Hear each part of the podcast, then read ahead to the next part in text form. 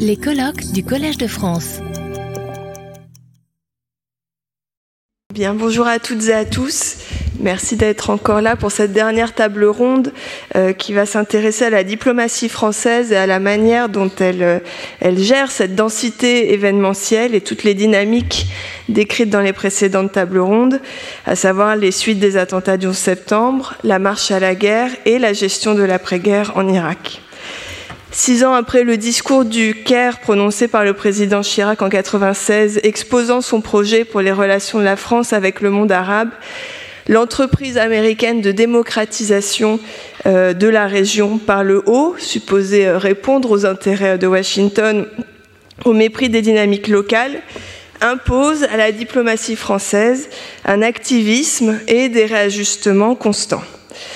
Alors que Jacques Chirac analyse les causes du terrorisme comme étant les frustrations qui naissent de conflits non résolus, la misère, le désespoir, l'humiliation, les attentats du 11 septembre ne lui permettent pas de lancer le débat souhaité euh, pour, je le cite dans une lettre qu'il adressait alors à Bachar al-Assad en octobre 2001, traiter au fond des questions qui alimentent le ressentiment. Après le consensus onusien sur l'Afghanistan, l'obsession américaine est ailleurs, on l'a vu, elle vise désormais Bagdad.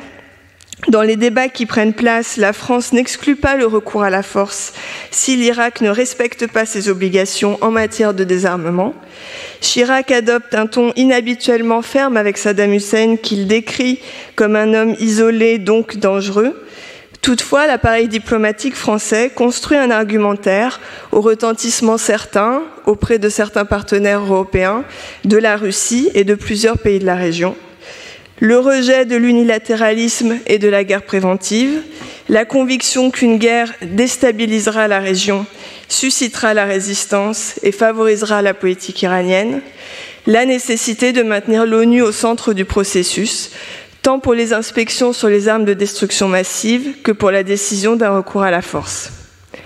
Négocier, convaincre, dissuader, cette diplomatie française face aux crises régionales a donc eu le malheur d'avoir raison, comme nous avons intitulé cette dernière table ronde. C'est ce que vont nous expliquer nos deux intervenants qui ont suivi de près et contribué à la fabrique de cette politique et en particulier aux oscillations de la relation transatlantique qui constitue un point d'observation euh, particulièrement stimulant. Et nous avons donc le grand plaisir d'entendre Maurice Gourdeau-Montagne, diplomate français, dans la période qui nous intéresse, euh, conseiller diplomatique du président Chirac lors de son second mandat, Sherpa du G8, en charge des dialogues stratégiques franco-indiens et franco-chinois, donc 2002-2007. Il a par ailleurs été ambassadeur de France au Japon, au Royaume-Uni, en Allemagne, en Chine, puis secrétaire général du ministère de l'Europe et des Affaires étrangères et envoyé spécial du président de la, République aux Émirats arabes unis en 2017-2019. Il est par ailleurs l'auteur d'un ouvrage paru l'année dernière, Les autres ne pensent pas comme nous. Et euh, Stanislas de la Boulée, diplomate français également, qui entre au ministère au sein de la direction Asie, qui a notamment été consul général à Jérusalem euh, entre 96 et 99 puis directeur général des affaires politiques et de sécurité au ministère, des Affaires étrangères entre 2002 et 2006, avant d'être ambassadeur de France à Moscou. Il a par ailleurs été ambassadeur à Madagascar, près le Saint-Siège, et est devenu conseiller diplomatique du gouvernement français en 2012. On va là aussi procéder par question pour explorer un peu cette thématique. Euh, en commençant par vous, Maurice Gourde-Montagne, votre livre est intitulé donc Les autres ne pensent pas comme nous. Parmi ces autres, on trouve les partenaires de la France, euh, dont les États-Unis, des néoconservateurs, avec à leur tête euh, George Bush et son fameux discours sur l'axe du mal, prononcé début 2002. À l'été 2002, les Américains préparent la guerre contre l'Irak et identifient leurs amis et leurs ennemis dans cette entreprise. Et dans votre livre, vous montrez que Jacques Chirac considère quant à lui qu'il est irréaliste d'instaurer la démocratie dans cette région de manière coercitive ou, comme il le dit, en camion blindé. Alors comment se construit cette marche à la guerre, cette polarisation entre la France et les États-Unis, et comment y réagit la France? Merci beaucoup, merci beaucoup de votre présentation qui, à mon avis, fait déjà une bonne synthèse de la manière dont la diplomatie française a travaillé. Vous avez invité ici, en fait, les deux mains opérationnelles, l'une du président de la République et l'autre du ministre des Affaires étrangères, car c'est le rôle du directeur général des affaires politiques d'être à la manœuvre en permanence avec ses collègues, comme le du Conseil diplomatique l'est aussi à son, à son propre niveau. Alors, M. Chagnolo, en, conclusion, a dit quelque chose de très juste, qui est qu'il faut, euh, pour euh, évaluer une situation, euh, bien la situer dans son contexte. Où en sommes-nous en 2002 vous parlez de janvier 2002, quel est le contexte de la région? Je ne parlerai pas évidemment du conflit israélo-palestinien, dont on voit, ça a été la conclusion, qu'il arrivait en fin de chapitre, et il a sa dynamique propre, mais nous voyons cette région avec les yeux du président de la République, évidemment, qui fait la politique étrangère, et il y a la Syrie et le Liban, le président Chirac regarde la région avec les yeux d'un homme qui est attaché à l'équilibre du Liban. Car pour lui, le Liban, et vous me direz c'est peut-être passé du particulier au général, mais le Liban est pour lui un laboratoire de ce que peuvent être les, je dirais, la cohabitation, la coexistence entre des communautés religieuses et politiques différentes. Si ça fonctionne au Liban, c'est bon. Il y a la Syrie qui occupe le Liban, et Chirac s'occupe d'abord de ces questions-là. Et à l'époque, il faut avoir en tête que le nouveau dirigeant est Bachar el-Assad, arrivé au pouvoir en juillet 2000. Fils de son père, Chirac n'a de cesse que d'essayer de l'intégrer dans la vie internationale. Il le reçoit à Paris. Ce n'était pas arrivé depuis très longtemps qu'un dirigeant syrien soit venu à Paris. Il essaye de le faire recevoir par ses partenaires européens. Une tournée pour Bachar el-Assad. Ça aura une certaine importance après sur le plan diplomatique. Il y a par ailleurs l'Irak et l'Iran. L'Irak et l'Iran, on a tous en tête ce conflit de, 8, de près de 10 années qui se termine sur un, blocage, sur une résolution euh, où chacun retourne chez lui. L'Iran a scellé sa légitimité dans le sang versé par ses combattants et ça lui assure par la suite une légitimité, euh, une légitimité à sa direction. Euh, L'Irak, de son côté, verrouille l'Iran l'équilibre est extrêmement fragile sur le plan politique ethnique et culturel. Et Chirac est absolument conscient de la fragilité régionale et donc c'est dans ce contexte que nous voyons euh, la situation évoluer. Elle évolue parce que l'Irak, euh, qui a déclenché euh, la première guerre du Golfe en envahissant le Koweït, fait l'objet, est, placé sous, sous sanctions c'est la fameuse résolution 687 qui nous a accompagnés pendant près de dix ans, résolution qui demande à l'Irak de désarmer, et l'Irak, somme toute, un jour se prête au jeu, un autre jour ne le fait pas, et finit par, expulser les inspecteurs. Cela donne lieu, de la part de, je de la communauté internationale, à une fracture. Vous avez d'un côté les États-Unis et les Britanniques, avec quelques-uns de leurs soutiens, qui régulièrement bombarde l'Irak pour lui forcer la main, et de l'autre côté, vous avez la France et quelques autres qui disent attention, le jour, et c'est repris vers la fin de la décennie des années 90, euh, est-ce qu'à un moment, il ne va pas falloir euh, lever les sanctions? Certains sont pour la suspension des sanctions, d'autres sont pour la levée. Les Français sont pour la levée des sanctions s'il est bien prouvé par des inspecteurs que l'Irak a effectivement désarmé. Il y a par ailleurs toutes les, affaires du pétrole contre nourriture, les scandales euh, qui, sont, je dirais, qui sont adjacents. Donc la situation est mauvaise. L'Irak est un mauvais élève. Il est perçu comme tel par la communauté internationale. Et puis vous avez le 11 septembre. Et le 11 septembre, c'est évidemment, mais là, inutile de revenir sur le traumatisme que ça représente. Les Américains pour la première fois depuis le sac de 1812 par les Anglais, sont atteints sur leur sol. Et le traumatisme est colossal. Et donc, on assiste à, avec l'élection du président Bush, fils, à l'idée que, somme toute, le travail n'a pas été terminé à l'époque euh, du président Bush père, avec la guerre du Golfe, qu'il est important d'en finir, que l'Irak traîne pour mettre en œuvre cette, euh, mettre en œuvre, ces, à, mettre en, exécution euh, les résolutions et la résolution concernant, enfin les résolutions euh, concernant le désarmement, la 687 puis une autre un peu plus tard, que par ailleurs cette attaque terroriste eh bien, doit avoir un lien avec l'Irak, et c'est une époque où on commence à parler des contacts de Mohamed Atta avec euh, des officiers de renseignement syriens dans des villes euh, en, Europe de l'Est. Enfin, on essaie de construire tout un narratif sur l'Irak et Al-Qaïda. Euh, parce que, somme toute, il y a sans doute un plan chez les néoconservateurs de réorganisation du Moyen-Orient. Il y a des raisons économiques, il y a des raisons politiques. En étant au Moyen-Orient, en étant en Irak, en ayant des bases américaines dans cette région, eh bien, on est au plus près des sources du terrorisme. Et là, on pourra agir. Il y a donc un plan stratégique. Et donc, il faut, d'une manière ou d'une autre, mettre la main sur l'Irak. Alors, en, janvier 2002, euh, et là, vous y faites référence, c'est ce fameux euh, discours euh, sur l'état de l'Union qui déclare qu'il y a un axe du mal avec trois pays, qui sont donc l'Irak, l'Iran et la Corée du Nord. Et la période qui suit va durer en fait est une période de chauffe, si j'ose dire, pour l'opinion publique américaine. Et de mon point de vue, elle dure jusqu'à début octobre 2002, puisque en, début octobre 2002, c'est le, vote du Congrès qui permet au président des États-Unis, à l'administration, de faire usage de la force. Euh, un vote qui est absolument essentiel. Donc, dans cette période intermédiaire, la France regarde évidemment avec intérêt ce qui se passe, consulte.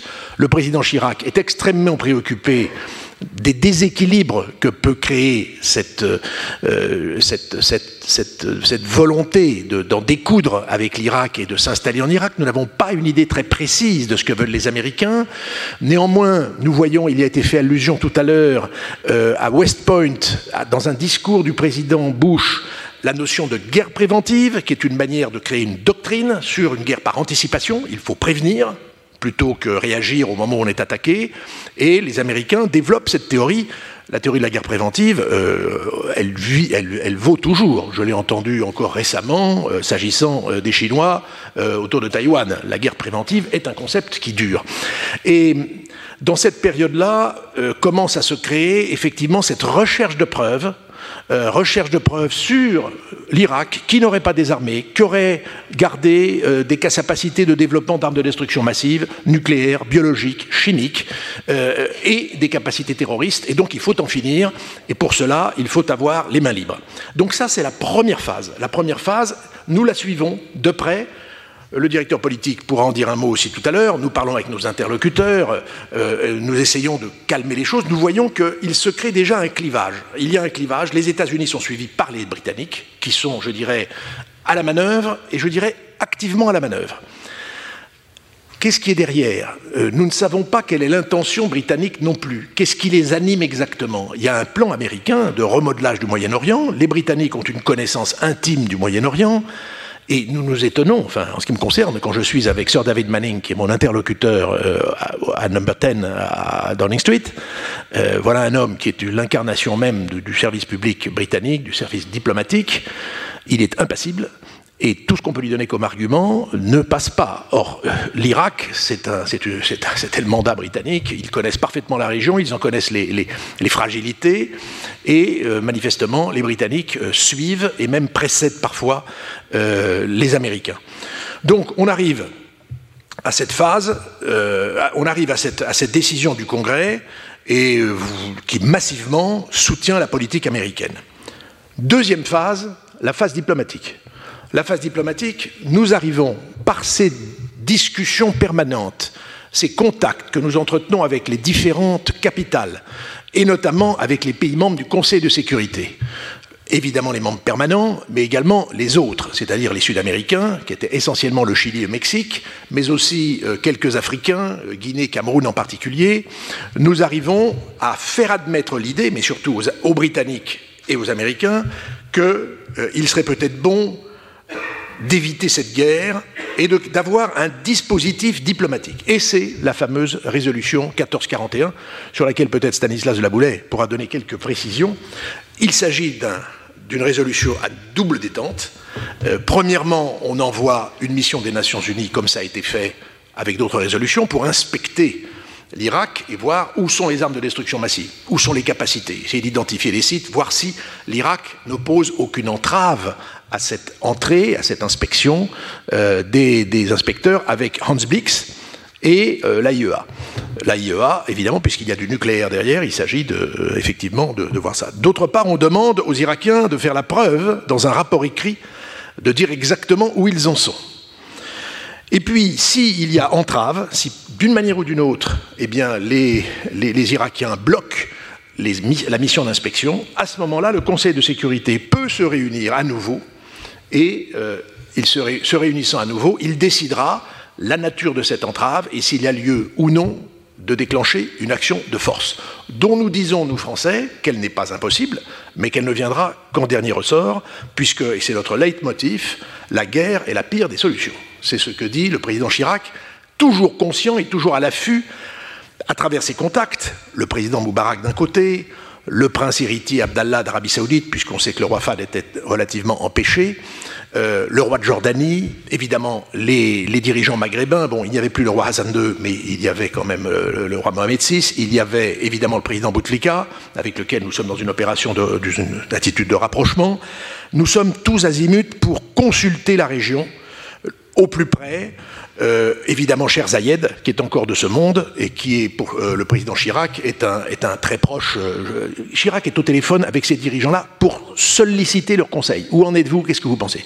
Nous avons affaire d'ailleurs à des dirigeants arabes d'une extrême prudence, parce que la plupart d'entre eux sont des alliés des États-Unis et qu'il leur est extrêmement difficile de prendre une position dont ils se démarquent. Donc, euh, du côté des, Émiratis, par exemple, euh, on nous dit, écoutez, oui, vous avez une base, vous êtes installé sur place, mais on va faire quand même de la place aux avions américains. Donc, et nous, nous assistons pendant ce temps-là, effectivement, à la, montée en puissance du dispositif militaire américain. Alors ça, ce sont les... L'axe 1441 est voté au, début du mois de novembre. Hans Blix va là-bas et nous attendons les rapports de Hans Blix régulièrement Mohamed El Baradei était donc le directeur général de l'AIEA et est en écho de ce que Hans Blix peut rapporter. Donc nous observons la situation de près. Fin novembre, sommet de l'OTAN à Prague.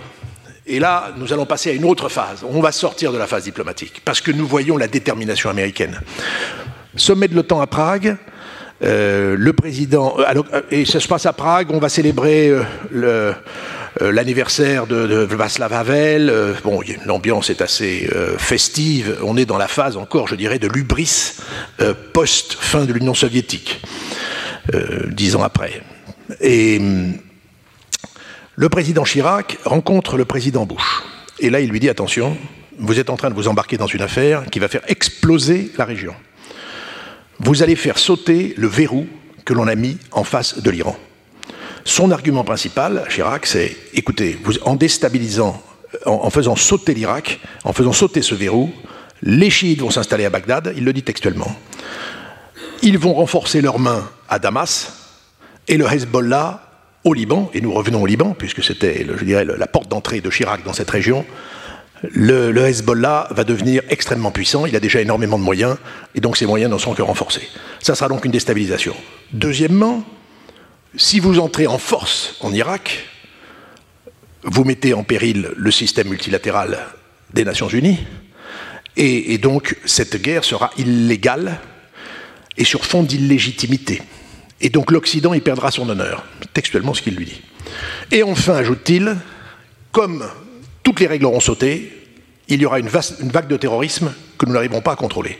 J'ai retrouvé, j'ai jamais pris de, notes, que j'ai jamais gardé de notes, mais j'ai retrouvé mes notes, elles sont textuellement ce que je viens de vous dire là, et j'observe le président Bush et la délégation américaine, ils ne scient pas, et euh, ils sont, euh, je dirais, non pas pétrifiés, mais ils sont dans leur monde. Le président Bush regarde fixement devant lui, n'écoute pas, enfin écoute, mais sans écouter ce que dit le, président de la République. Il y a ensuite un dîner de gala, je suis en face de, euh, de Condi Rice, et Condi Rice à côté d'elle plutôt, et je reprends la discussion. Et nous avons fait un aparté qui dure le temps du dîner, euh, et c'est pas un dîner où on parle de n'importe quoi, on reparle, je reprends tous les arguments du président, tous les risques, et je lui dis, mais où est-ce que vous en êtes? Et il me dit, mais nous continuons, nous sommes sous menace, la sécurité des États-Unis est en jeu. Je lui dis, mais qu'est-ce que vous pensez du rapport de 12 000 pages que venaient de remettre les Irakiens? Qui était en fait une compilation de textes déjà connus. Il n'y avait pas grand-chose de nouveau. Et elle me répond, c'est une blague. That is a joke. Bon, donc c'était le choc était là. C'était fin novembre. Je rapporte ça au président et nous continuons nos contacts. Nous envoyons entre-temps, Stanislas doit s'en souvenir, nous envoyons le général Gaviard, euh, un général français, parce que nous nous disons que si jamais, et il y avait une clause d'exception pour nous, si jamais les Irakiens utilisent des armes chimiques, là on sort des cadres ordinaires et donc nous nous sentirons obligés d'aller, d'être aux côtés des Américains. Et donc nous disons, dans ce cas, qu'est-ce que l'armée américaine, dans son dispositif, la coalition, nous réserve comme place? On envoie le général Gaviard euh, à Norfolk, je crois, et il revient bredouille, il n'y a pas de place. De toute façon, le dispositif est arrêté. Début janvier, euh, je ne voudrais pas prendre trop de temps sur, euh, Stanislas, euh, début janvier, le président de la République me dit il faut que vous alliez à Washington interroger les Américains en tête à tête, en face à face, voir où on en est exactement. Je vais donc là-bas, accompagné de Jean-David Lévite, qui était notre ambassadeur, et nous allons voir Condoleezza Rice que j'avais au téléphone assez régulièrement et avec lesquels la situation était compliquée. Mais là, je voulais savoir. Et je lui dis, bon, qu'est-ce qui vous ferait arrêter cette guerre? Et elle me répond directement, le départ de Saddam Hussein. Ah. Mais je lui dis, mais euh, et les armes de destruction massive? Nous ferons partir Saddam Hussein. C'est facile, part, c'est l'essentiel. Là, les choses peuvent s'arranger. Il faudra changer l'administration irakienne et les armes de destruction massive, nous nous en occuperons. C'était donc pas la priorité alors qu'on nous battait les oreilles, on battait la campagne en permanence pour nous dire que les armes de destruction massive étaient l'argument essentiel, puisqu'il y avait eu entre-temps l'affaire des tubes d'aluminium, il y avait eu l'affaire lancée par les Britanniques d'ailleurs du Yellow Cake, vous vous souvenez peut-être de ça, qui était donc euh, de, la matière nucléaire qui permettait de, fabriquer une bombe atomique euh, le cas échéant. Bref, je rentre à Paris et ensuite la course à la guerre s'accélère, puisque nous avons le, euh, jour de la Martin, de Martin Luther Day, euh, Villepin est à, Washington. Il a une question par un journaliste qui lui dit Mais que feriez-vous s'il y avait entrave? Euh, il dit Selon la nature de ce que nous rapporterait la mission d'inspection, il y aurait réunion au Conseil de sécurité et nous n'hésiterions pas à opposer notre veto. Et c'est sur ce veto ensuite que vont s'appuyer cette promesse de veto, mais qui est une réponse à une question dans un cas bien particulier, que les Britanniques et les Américains vont faire campagne pour dire les Français, quoi qu'il arrive, s'opposent à la guerre et imposeront leur veto. Donc il y a eu distorsion des faits. Ensuite, le président Chirac, et ça c'est l'action de la diplomatie française, est soucieux que la France ne reste pas seule, parce qu'une opposition France contre les États-Unis est vouée à l'échec. Et donc nous rassemblons d'autres. Nous voyons les manifestations, l'opinion dans les rues, euh, les manifestations sont considérables si on s'en souvient bien, et nous nous rapprochons des Allemands. Nous faisons une déclaration avec l'Allemagne à la fin du mois de janvier, et le président Poutine vient en France le 10 février. Le 10 février, je reprends cette date parce que je m'en souviens comme si c'était hier, le président Poutine vient à Paris. Cette visite était prévue depuis déjà plusieurs mois. Il vient et nous nous disons, mais pourquoi pas élargir le nombre de signataires à cette déclaration? Et donc, euh, le Chirac, de manière exceptionnelle, va accueillir Poutine à l'aéroport. Il part avec euh, le texte dans sa poche que je lui ai donné, il en parle à Poutine dans l'hélicoptère, il m'appelle de l'hélicoptère, il dit le président Poutine a accepté à condition qu'on change telle chose, telle chose, qui étaient des, détails mineurs de la déclaration. Mais on n'accepte jamais un texte tel qu'il est. Quand on est diplomate, on demande toujours une petite modification pour mettre son grain de sel et apporter sa, plus-value, sauf si c'est une affaire qui est beaucoup plus compliquée. Là, il, il est d'accord.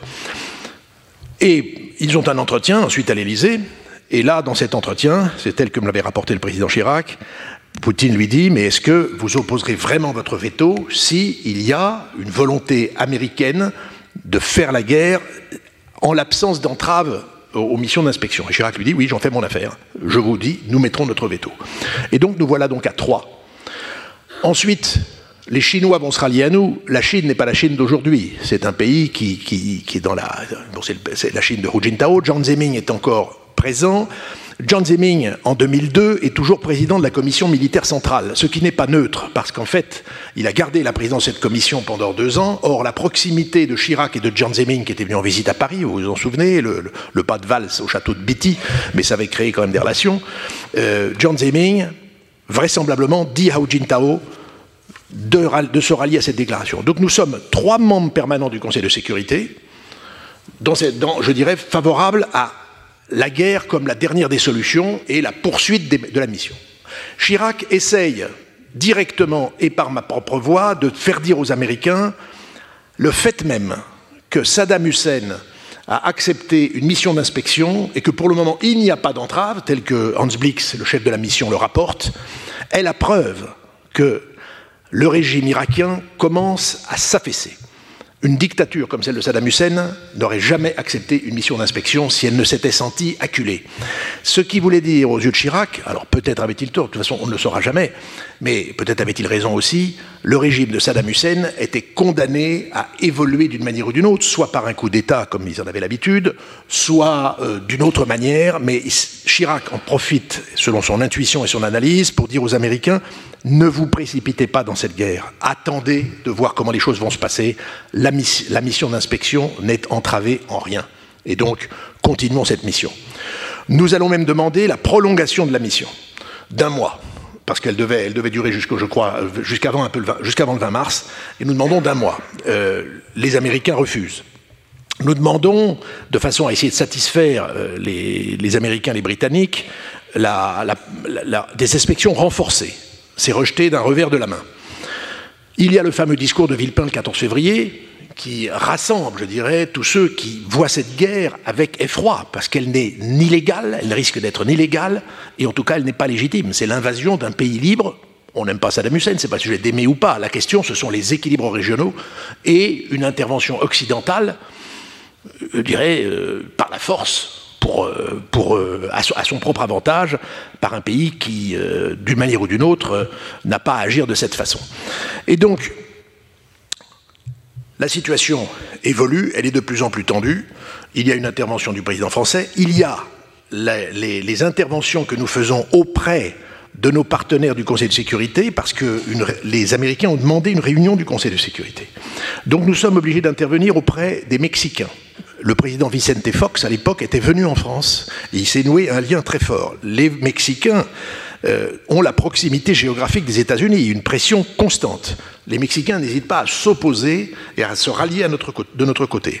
Les Chiliens étaient dans une négociation économique avec les États-Unis, ils n'hésitent pas aussi à rallier le camp des anti-guerres. Et puis il y a les Africains. Et là c'est très compliqué parce que euh, s'il y a réunion du Conseil de sécurité, ceux qui votent sont les ambassadeurs. Or, dans un certain nombre de pays et dans certaines institutions internationales, le représentant du pays ne vote pas forcément comme son gouvernement lui a demandé de le faire. Ça arrive. Peut-être dans d'autres pays aussi, je n'en sais rien. Et donc, en l'occurrence, nous apprenons qu'un représentant d'un des pays africains membres du Conseil de sécurité s'est vu promettre la nationalité américaine pour lui et toute sa famille, donc ce qui évidemment un, pas intéressant. Euh, un autre État africain s'est vu promettre des infrastructures absolument magnifiques euh, s'il vote du bon côté. Et donc c'est là qu'on envoie, et ça nous a été beaucoup reproché, on envoie le ministre des Affaires étrangères Dominique de Villepin dans ces différents pays sur les pas de la baronesse Amos que les Britanniques avaient envoyé de leur côté pour convaincre ces pays-là précisément de voter avec eux. Donc la situation est diplomatiquement très tendue, mais la diplomatie continue à agir le plus longtemps possible. Et puis, la résolution, la détermination américaine est telle que nous arrivons, in fine, donc vers le 20 mars. Il y a une intervention du président Chirac euh, au début du mois de mars où il redit la volonté de la France de mettre un veto s'il y a, s'il l'entrave la mission d'inspection n'est pas prouvée. Et enfin, il y a 18 mars, sa dernière intervention. Nous savons que la guerre va éclater. On ne sait pas exactement à quel moment, mais nous savons qu'il y a une coalition euh, la coalition of the willing, c'est-à-dire de ceux qui veulent, des volontaires, euh, de plus d'une quarantaine de pays. Entre-temps, entre-temps, je ne l'ai pas mentionné, l'Union européenne a explosé dans un clivage qu'on retrouve d'ailleurs aujourd'hui sur le conflit ukrainien, c'est extrêmement intéressant, euh, eh bien, euh, il y avait eu un engagement au cours d'une réunion d'un conseil, d'un affaires générales de l'Union européenne dans laquelle il était entendu qu'on resterait sur une ligne générale de principe, mais Tony Blair fait écrire une lettre et la fait, fait écrire une lettre et la fait signer par les pays d'Europe centrale et orientale, qui rallie le camp américain. Et là, la France, je dirais, a la maladresse, par la voix de son président de la République, dans une improvisation lors d'une conférence de presse, de dire à ces pays eh bien, qu'ils se sont conduits comme des enfants mal élevés et qu'ils auraient mieux fait de se taire. Euh, bon, j'étais témoin, et toi aussi, nous étions témoins au conseil, à ce Conseil européen de cette phrase du président, et nous nous sommes dit, entre nous, nous allons le payer pendant longtemps parce qu'il est évident que ces pays qui, avaient eu 40, qui sortaient de 40, de 40 ans de, dictature communiste euh, revendiquaient euh, à la fois leur souveraineté et la liberté d'expression. En l'occurrence, euh, là où Chirac avait raison, c'était de leur reprocher de ne pas jouer les règles du jeu, d'autant qu'ils n'étaient pas encore dans l'Union européenne, où ils ne sont rentrés qu'en 2004. Ils en étaient candidats. Mais bref, toujours est-il qu'il y a de profonds clivages, et donc voilà comment on aborde cette guerre, nous avons été, je dirais, dans des, nous avons déployé des efforts considérables avec notre réseau diplomatique, avec euh, les actions de, tous ceux qui étaient engagés. Le président de la République était sous pression de certains groupes économiques de ne pas s'en prendre aux Américains parce que nous craignons pour nos exportations. Euh, nous avons été menacés par les Américains et c'est dur de leur résister. Je le dis, euh, je le dis euh, de manière abrupte, mais j'ai reçu un message de Condoleezza Rice qui était le, le message équivalent de celui que recevait notre chef d'état-major des armées, qui était nous allons ne plus livrer vos réserves stratégiques. Et les réserves stratégiques, comme vous le savez, ce sont les pièces détachées que l'on doit de temps en temps remplacer sur les avions euh, qui exercent la dissuasion nucléaire française. C'est-à-dire que les partenaires américains n'ont pas hésité à mettre la pression au plus haut niveau et en nous menaçant dans l'exercice de notre souveraineté à travers la dissuasion nucléaire. Donc, c'est une affaire qui est montée très très loin. Nous n'avons pas gagné puisque la guerre a été déclenchée, et donc le 20 mars, c'est la guerre, et à ce moment-là, c'est une période de quelque temps de silence avec les Américains. Voilà en gros comment je peux raconter euh, la manière dont la, la diplomatie française s'est mobilisée.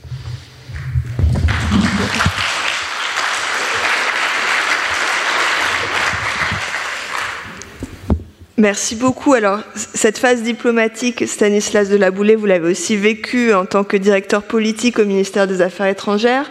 Vous, arrivez à ce poste en septembre 2002, je crois, et donc euh, vous suivez ce dossier irakien à travers de nombreux voyages aux États-Unis, ce qui fait de vous un acteur et un témoin de séances particulièrement fortes, dont certaines ont déjà été évoquées par Maurice Gourdemontagne, notamment le discours de Dominique de Villepin le 14 février au Conseil de sécurité, ou encore une dizaine de jours plus tôt, euh, le, le secrétaire d'État américain Colin Powell qui montrait devant ce même Conseil de sécurité ce qu'il comme des preuves euh, de l'existence d'armes de destruction massive en Irak. Il dira plus tard que ça reste une tâche dans sa carrière. Est-ce que vous pouvez évoquer euh, ces, discussions euh, du point de vue du poste que vous, que vous occupiez alors et, ces échanges? Oui, merci beaucoup. D'abord, remarque liminaire sur cette affaire très extraordinaire hein, que que, Maurice Gourdeau-Montagne a décrit, la montée à, cette guerre presque inéluctable euh, de, ces débuts de 2003, c'était vraiment le président de la République qui était à la manœuvre. Euh, c'est lui qui réfléchissait, c'est lui qui faisait du lobbying personnellement, qui envoyait Maurice de temps en temps le représenter, mais ça a été une affaire qui a été tenue par le président de la République, et au fond, aussi bien son conseiller diplomatique, qui était Maurice, que son ministre des Affaires étrangères, qui était Dominique de Villepin, étaient les exécutants brillants d'une politique qui était décidée au plus haut niveau par le président. Et c'était très très clair. Donc le directeur politique ne jouait que les utilités dans, le cas d'espèce. Euh, j'ai eu la chance d'être témoin de certaines conversations, par exemple à l'hôtel Astoria entre le président Bush en marge de l'Assemblée générale des Nations unies, entre le président Bush et le président euh, Chirac, où Chirac essayait, en termes simples, d'expliquer au président Bush ce qu'était l'arc chiite, par exemple. Et on voyait que c'était très nouveau hein, pour le président Bush que cette différence entre les chiites et les sunnites qui avait une certaine importance, lui rappelait le président de la République, dans le contexte du Moyen-Orient. Donc on partait de très loin et le président a essayé, très aimablement, euh, en essayant de trouver les mots justes, de faire comprendre la complexité extrême de la situation euh, du, du, Moyen-Orient au président américain. Mais on voyait que ce n'était pas ça la préoccupation majeure de, de Bush et, au fond, peut-être ce qu'on voyait moins bien, peut-être Maurice le voyait mieux que moi, mais en réalité, il y avait des combats obscurs au sein de l'administration américaine pendant toute l'année 2002 qui avaient progressivement déterminé le président Bush à opter, à opter pour la guerre. Et si pour nous c'est devenu évident, tout à fait évident, disons autour du mois de janvier 2002, lorsqu'on lit les, mémoires des, hommes politiques américains, au fond, la décision a été prise dès l'automne dès l'automne, non, je veux dire, pour nous c'est devenu évident en janvier 2003, pour les, pour les, pour les, les gens qui ont pris les décisions aux États-Unis, c'était dès l'automne que c'était déjà décidé. Ça, c'est une première remarque. Une deuxième remarque, euh, le président de la République, avec tous ses informateurs, son réseau d'informateurs, et le cher Ben Zayed en était un particulièrement intéressant, euh, mais le Premier ministre Hariri était aussi un interlocuteur euh, constant du président de la République, le président de la République avait une très très bonne connaissance, une très bonne compréhension des problèmes du, Moyen-Orient et des équilibres très fragiles qu'il y avait. Il voyait la montée en puissance de l'Iran, il comprenait que l'Iran allait peut-être devenir gagnant dans un bouleversement, mais je dirais, et, tu, me corrigeras Maurice si je me trompe, mais ça allait plus loin encore. Euh, notre président à ce moment-là avait une sacrée bouteille bouteille internationale, il avait une expérience du monde que peu de chefs d'État avaient à ce moment-là. On peut penser ce qu'on veut de la politique extérieure du président euh, Chirac, mais c'était un homme qui avait vraiment parcouru le monde, qui avait essayé de s'intéresser à de très nombreuses cultures et qui voyait avec beaucoup d'inquiétude, beaucoup d'inquiétude, cette fracture majeure du monde qui était en train de s'opérer. Euh, et même s'il y avait encore des gens qui étaient pro-occidentaux pour des raisons diverses, en réalité, cette fracture du monde l'inquiétait énormément. Euh, le professeur Chalogno a raconté quelques anecdotes, je vais, en profiter pour en raconter une à mon tour. Mais avant de, venir à, Paris comme directeur politique, j'étais ambassadeur dans un pays lointain qui était Madagascar. Et au lendemain des attentats du 11 septembre, il y avait un petit nombre d'ambassadeurs sur place. L'ambassadrice américaine me dit qu'elle était très peinée de voir que le président Ratchirac n'avait pas manifesté beaucoup de sympathie pour les États-Unis à la suite de l'attentat. Et donc, avec mon collègue allemand et mon collègue britannique, on a tiré à la courte paille pour savoir qui irait dire au président Ratchirac que peut-être il serait séant de dire deux ou trois petites paroles qui feraient plaisir à l'ambassadrice américaine et au peuple américain. Et donc, j'obtiens mon rendez-vous sans trop de problèmes et j'arrive dans cet immense palais de Yavlou, construit par les Coréens du Nord, palais de science-fiction où était le président Ratsirak. Et j'aborde la question avec le président, nous étions en tête à tête, et je lui dis voilà, attentat, quelque chose de terrifiant qui arrive aux États-Unis, choc profond à travers le monde, témoignage de sympathie je m'étonne un peu quand même que dans cette émotion générale, il m'interrompt, l'air fatigué. Il était diabétique, il voyait plus très clair, il avait des lunettes fumées, donc on ne pouvait pas très bien suivre son regard.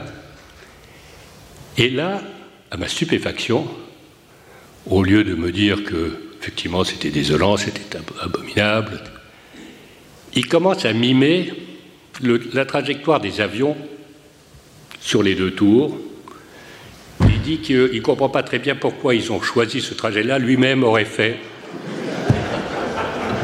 Et, et je n'en revenais pas. Et je n'arrivais pas à obtenir de lui le moindre témoignage de sympathie pour les Américains.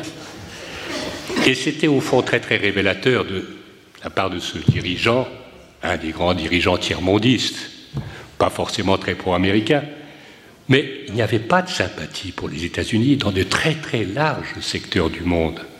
Très larges secteurs du monde. Et pas de sympathie non seulement pour les États-Unis, mais pour l'Occident de façon générale, qui était associé aux États-Unis. Et donc, ça lui aurait arraché la gueule à Ratchirac de dire des mots de sympathie à l'égard des États-Unis. Et, bon, cette petite expérience dans un pays lointain,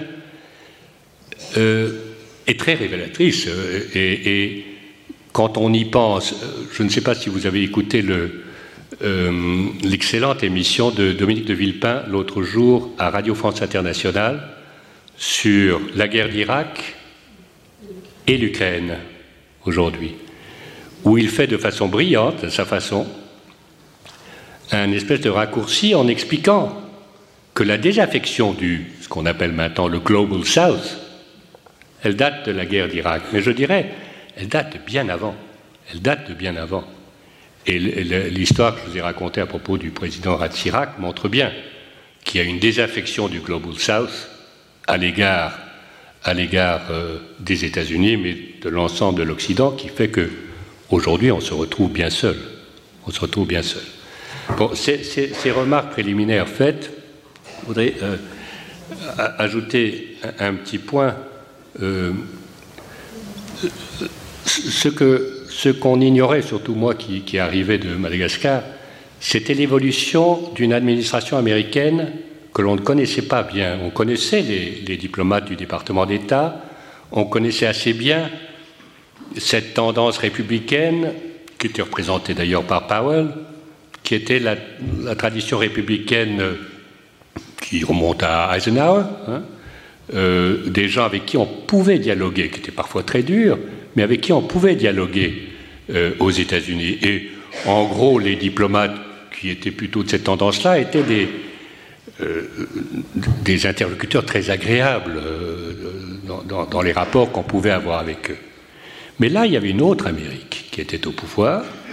Il y avait d'abord une Amérique de la droite dure américaine, de la droite dure. Ce n'était pas les néoconservateurs, c'est la droite traditionnelle, mais de très à droite, qui était représentée par Cheney, Rumsfeld et quelqu'un qui était plutôt à mon niveau, qui s'appelait John Bolton l'homme à la grosse moustache. Ça, c'était la droite américaine. Et cette droite américaine, elle était aux, positions de pouvoir, parce qu'elle était vice-président, euh, ministre, de la, ministre de la Défense, sous-secrétaire d'État pour, euh, pour Bolton, chargé des questions de contrôle des, armes. Euh, cette droite-là, c'est elle qui avait emporté dans les, arbitrages post-11 septembre, euh, l'avait emporté sur la position que les États-Unis devaient adopter à la suite des attentats. Je vous conseille de lire, euh, je ne sais pas ce qui est traduit en français, mais enfin un livre remarquable du, meilleur diplomate américain de sa génération, qui est William Burns, qui est maintenant le patron de la CIA. William Burns a été aussi mon collègue à Moscou, il était ambassadeur à Moscou remarquable ambassadeur à Moscou, et auparavant, il était le bras droit de Powell pendant toute l'affaire euh, que, Maurice a décrite. Et ce que j'avais dit à Ratsirak, et Ratsirak m'avait ri au nez, j'avais dit, mais Monsieur le Président, euh, peut-être qu'après cette horrible catastrophe, les Américains vont essayer de réfléchir à la raison pour laquelle ils sont tellement haïs, tellement détestés. Ils vont peut-être faire leur examen de conscience. Ils vont peut-être comprendre que leur attitude, notamment au Proche-Orient, je revenais moi tout juste de Jérusalem et j'étais plein de mon sujet, peut-être que leur attitude au Proche-Orient est peut-être l'explication de cette désaffection du monde à leur endroit. Et Ratsirak m'avait dit, mon jeune ami, vous êtes bien candide, c'est pas comme ça qu'ils vont réagir, ils vont réagir par le point. Et en effet, Bill Burns, euh, William Burns, dans son livre, décrit bien les débats qu'il y a eu au département d'État et dans l'appareil, dans, dans le NSC, dans l'appareil d'État américain. William Burns était pour l'examen de conscience. Pourquoi est-ce qu'on est tellement détesté? Est-ce qu'il n'y a pas quelque chose qu'il faut qu'on change, notamment au Proche-Orient? William Burns avait été ambassadeur longtemps en Jordanie, connaissait très bien la situation. Eh bien, il montre très bien que non. C'est, ce sont ces républicains durs, tchaniques, qui l'ont emporté, avec cette volonté de répondre à cet attentat abominable sur leur terrain par un coup de poing très fort, peu importe d'ailleurs l'adversaire, peu importe l'adversaire. Il fallait que l'Amérique montre sa puissance, montre sa détermination et sa puissance certains aux États-Unis disaient Mais alors, si le Canada nous attaque, on tape sur le Mexique? Parce que ça devenait aussi absurde que ça. Mais il y a eu la volonté, effectivement, de cette droite dure, de finir le travail que la première guerre du Golfe n'avait pas terminé. Et ça, c'était très clair dans les propos de Cheney et de Rumsfeld, qui en voulait encore au père Bush de ne pas avoir fini le boulot. Et là, eux, ils allaient le terminer. Et puis, il y a cet autre monde que je ne connaissais pas du tout, qui était pour la plupart d'anciens démocrates, les néoconservateurs, des intellectuels. C'était des intellectuels. C'est rare dans l'administration américaine de trouver des intellectuels à ce niveau. On les trouve dans les think tanks, mais rarement dans les positions de responsabilité dans l'administration. Et cela était, comment dire, des transformationnistes, des gens qui voulaient changer les choses. Et dans les, dans les euh, rencontres que j'ai pu faire au département d'État et, à, la Maison-Blanche, euh, aussi bien euh, au policy planning avec un homme très bien qui s'appelait Robert Haas, Richard Haas, ou Elliot Abrams, etc. C'était des, c'était toute une catégorie de gens que je ne connaissais pas et qui expliquaient qu'il fallait changer par l'Irak qui était au centre du dispositif, changer le Moyen-Orient.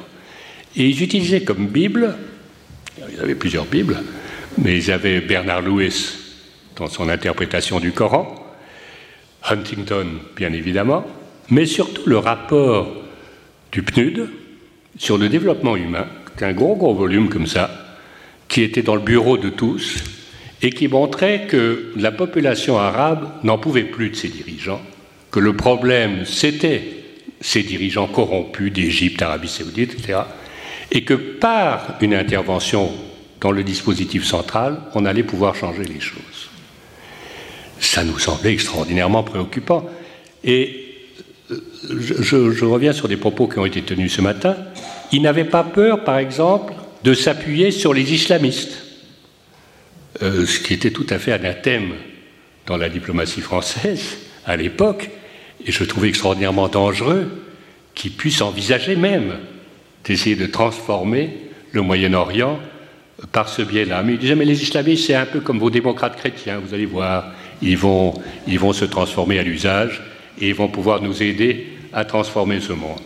Me paraissait d'abord d'une ignorance crasse de la réalité du Moyen-Orient, mais surtout une espèce de vision totalement optimiste des choses. Et alors, au fur et à mesure des discussions en marge de ces discussions au, très haut niveau qui se passaient entre le président de la République et ses interlocuteurs, ou du ministre des Affaires étrangères, moi j'avais des discussions à mon niveau, au niveau des sous-secrétaires d'État américains et mes partenaires britanniques. Première chose, c'était auprès des Britanniques, nos amis diplomates britanniques qui connaissaient le Moyen-Orient comme personne et qui connaissaient l'Irak comme personne et qui avaient le souvenir historique des difficultés que les Britanniques avaient eues en Irak, de leur dire à nos collègues britanniques, mais dites-leur aux Américains, dites-leur la vérité de ce que vous savez sur l'Irak.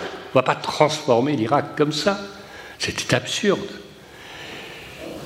Les Américains nous disaient, vous allez voir, ça va être comme au Japon, comme en Allemagne, au lendemain de la guerre, on a dénazifié l'Allemagne, on a démilitarisé le Japon, et on va faire pareil avec le BAS. Attendez, le BAS n'a rien à voir avec les nazis allemands ou le militarisme japonais. C'est absurde, ça. C'est la structure même du pays. Avant d'y toucher, faites très très attention, parce que sinon toute la société s'écroule. Donc on était face à des gens avec qui il était extrêmement difficile de parler, et euh, et, du coup, ça rendait les choses. Enfin, il n'y avait pas de véritable dialogue sur le fond. Il n'y avait pas de véritable dialogue sur le fond. Voilà, euh, je m'arrête là parce que sinon je serais trop.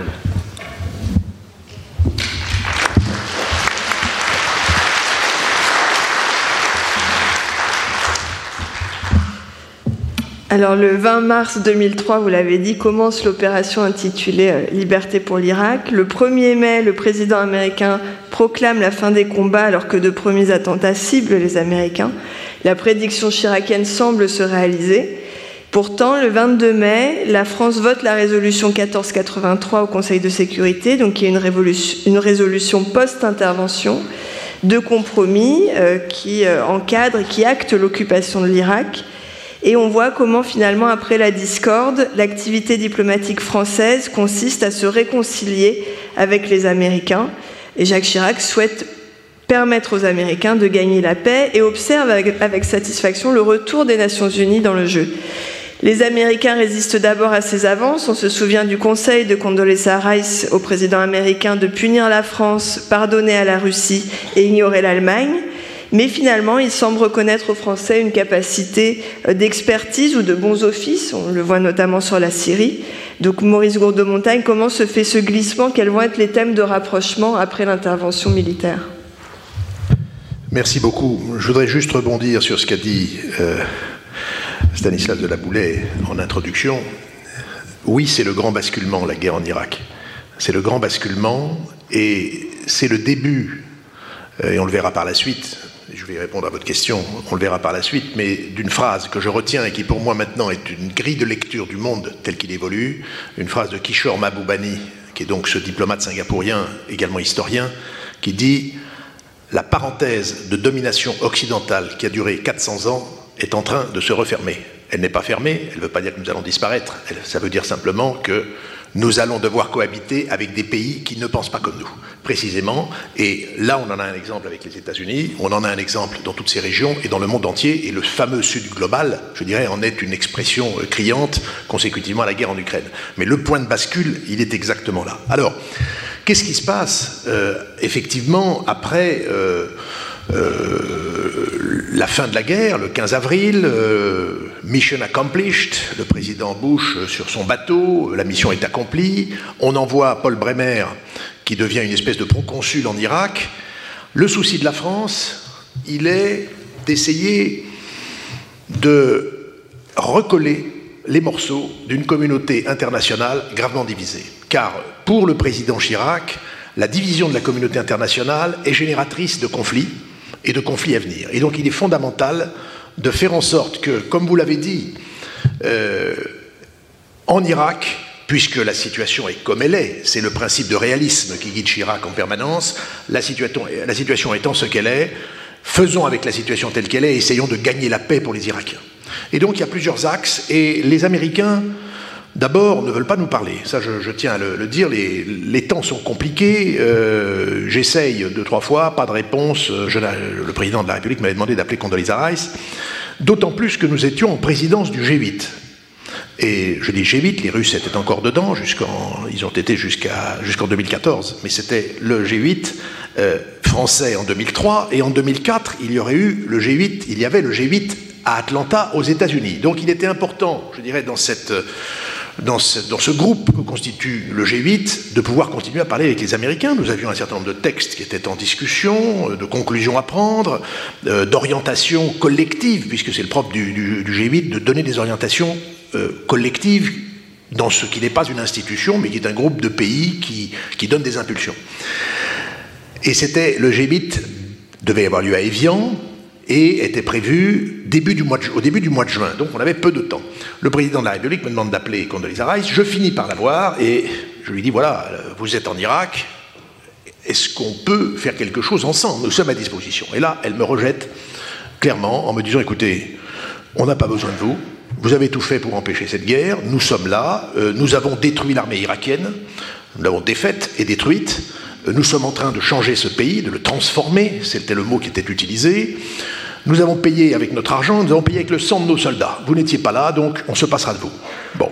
moi, je lui ai dit, écoutez, ce serait important que les deux présidents puissent se parler.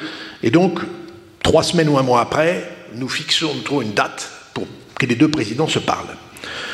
La question était pendant longtemps, est-ce que les, Américains viendront au G8 ou pas Est-ce qu'ils viendront en partie euh, du, programme? Bon, finalement, ils sont venus et a commencé à se rétablir une relation de la France avec les États-Unis, en particulier à travers les résolutions qui ont été votées les unes après les autres pour avaliser, faire avaliser par le Conseil de sécurité à l'unanimité si possible, et là le directeur politique était en particulier, je dirais, concerné, euh, faire avaliser les étapes successives qui permettaient, et c'était notre obsession, premièrement de redonner un rôle aux Nations Unies, et par ailleurs de relégitimer un gouvernement irakien. Le transfert du pouvoir aux Irakiens le plus vite possible, le plus tôt possible, était une de nos priorités.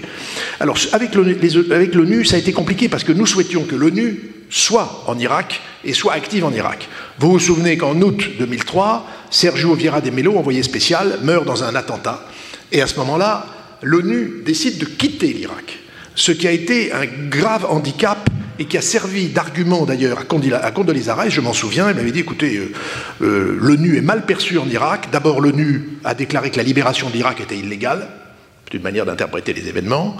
Et par ailleurs, euh, l'ONU est corrompue, c'était l'affaire pétrole contre nourriture, et aux yeux de la population irakienne et de l'opinion. Et enfin, l'ONU a déguerpi très très vite. Néanmoins, bon, l'ONU a fini par revenir, et surtout, il y a eu ces différentes étapes des résolutions votées par l'ONU. Deuxième sujet, les Américains réunissaient les conseillers diplomatiques euh, des différents pays de la coalition, y compris ceux qui n'étaient pas dans la coalition. Les premières réunions, je le raconte dans mon livre d'ailleurs, nous étions avec mon collègue allemand euh, en bout de table. C'était une manière de nous. Bah, vous n'étiez pas dans la coalition, mais vous existez quand même, la France et l'Allemagne. Donc on était en bout de table. enfin, après ça, les choses se sont, mieux passées. Il y avait donc euh, un grand sujet qui était la sécurité. Comment assurer la sécurité? Les Américains, manifestement, n'avaient pas la volonté de rester indéfiniment. Il avait été prévu par un accord de la fin de l'année 2003 qu'il y aurait transfert de pouvoir, c'est-à-dire que Paul Bremer s'en irait et qu'il y aurait transfert de pouvoir aux Irakiens. Et pour nous, c'était une date qu'il fallait tenir absolument. Et les Américains nous avaient donné un plan euh, pour la, la sécurité en disant, voilà, nous sommes là jusqu'à cette période. Ensuite, il faudra envisager une force multilatérale. Et après, nous envisagerons une force multinationale avec l'Irak qui aura une armée reconstituée. C'était un plan qui était assez théorique, mais les Américains commençaient à réfléchir et ça nous intéressait jusqu'à une certaine limite qui était et l'OTAN? Est-ce qu'on met l'OTAN dans le coup? Et euh, les Américains étaient très intéressés à voir l'OTAN élargir son champ d'action euh, en Irak. Nous, nous avions été pour que l'OTAN puisse donner un soutien à certains des contingents de la coalition qui étaient sur le point de se retirer. Il y avait les Espagnols, il y avait les Polonais qui devaient avoir une relève avec l'OTAN, mais nous étions opposés à une présence de l'OTAN en tant que telle, et sur la sécurité, nous avions à partir, nous avions fait une proposition qui était à partir des partenariats existants entre l'OTAN et certains pays de la région, vous vous rappelez qu'il y avait des partenariats OTAN-Égypte, OTAN-Jordanie, OTAN, etc., nous avions décidé de créer une espèce de boîte à outils. Ça fait partie des idées que nous agitions parce qu'il fallait occuper le terrain et parler aux Américains et trouver des sujets et ne pas nous mettre, ne pas rembarrer les Américains, mais essayer d'être à leur côté pour que les choses se passent le mieux possible, que la confiance revienne et que surtout les Américains se retirent pour rendre le pouvoir aux Irakiens. Il y a une grande question qui nous a occupés, qui était euh, la question euh, de la Constitution. Là, nous avons été beaucoup interrogés. Est-ce que la Constitution irakienne doit être faite avant ou après les élections? L'opinion de la France, et nous étions minoritaires, c'était qu'il fallait avoir une assemblée constituante et que cette assemblée constituante élabore une constitution et qu'ensuite cette constitution soit utilisée pour des, élections ultérieures. Ce n'est pas exactement ce qui s'est passé. Il y a eu un comité constitutionnel qui a été constitué, qui a fait sa constitution en 2005, et ensuite il y a eu des élections. Mais, euh, Condoleezza Rice m'avait expliqué qu'elle, euh, née sans droit, m'avait-elle dit, et j'avais trouvé ça d'ailleurs assez admirable de sa part, elle m'avait dit, je suis née sans droit à Birmingham, Alabama, afro-américaine, euh, et grâce au père fondateur, j'ai des droits et je suis là où je suis. Et c'est la même chose pour le général Powell. Et je dois dire que j'avais été impressionné par ce discours. Les Américains transposaient sur l'Irak ce qu'avait été le développement de la démocratie américaine. Alors ça, c'était le sujet, donc ONU et sécurité. Il y avait naturellement le sujet Grand Moyen-Orient. Comment installer la démocratie? Et, Stanislas a bien, a bien rappelé qui étaient les animateurs aux États-Unis de ce vaste projet, qui était à la fois un projet politique, mais un projet transformationnel de toute une région, parce que, somme toute, euh, il n'y avait aucune raison pour les Américains, et je pense dans la continuité de la victoire des démocraties et de la démocratie américaine sur l'URSS, la fin de l'URSS, la victoire sans guerre, eh bien, après tout, euh, on était dans un continuum et il fallait qu'au Moyen-Orient, eh bien, les choses évoluent de la même manière. La démocratie devait, arriver. On a eu plusieurs réunions de conseillers diplomatiques sur le sujet. D'abord, c'était quoi le Grand Moyen-Orient? Alors le Grand Moyen-Orient, Bob Blackwell était un homme très actif sur ces questions. C'était une zone qui allait du Maroc à l'Afghanistan et qui incluait le Golfe et qui allait au sud jusqu'au Yémen. Mes collègues euh, conseillers diplomatiques disaient mais c'est quand même très hétérogène cette zone, c'est quand même très ennuyeux, est-ce que vraiment on est sûr de ce qu'on veut faire, euh, quelle est la ligne directrice? Là, nous n'avions pas vraiment de réponse. Nous avions fait remarquer, nous, que cette euh, ligne de fracture que nous créions avec ce, grand Moyen-Orient mettait en fait d'un côté l'Occident face au monde musulman, au monde arabo-musulman, et, au-delà, puisque l'Afghanistan et l'Iran et le Pakistan étaient inclus ça nous paraissait une ligne de fracture périlleuse. Et puis, euh, euh, alors quels étaient les principes qui devaient animer ce grand Moyen-Orient?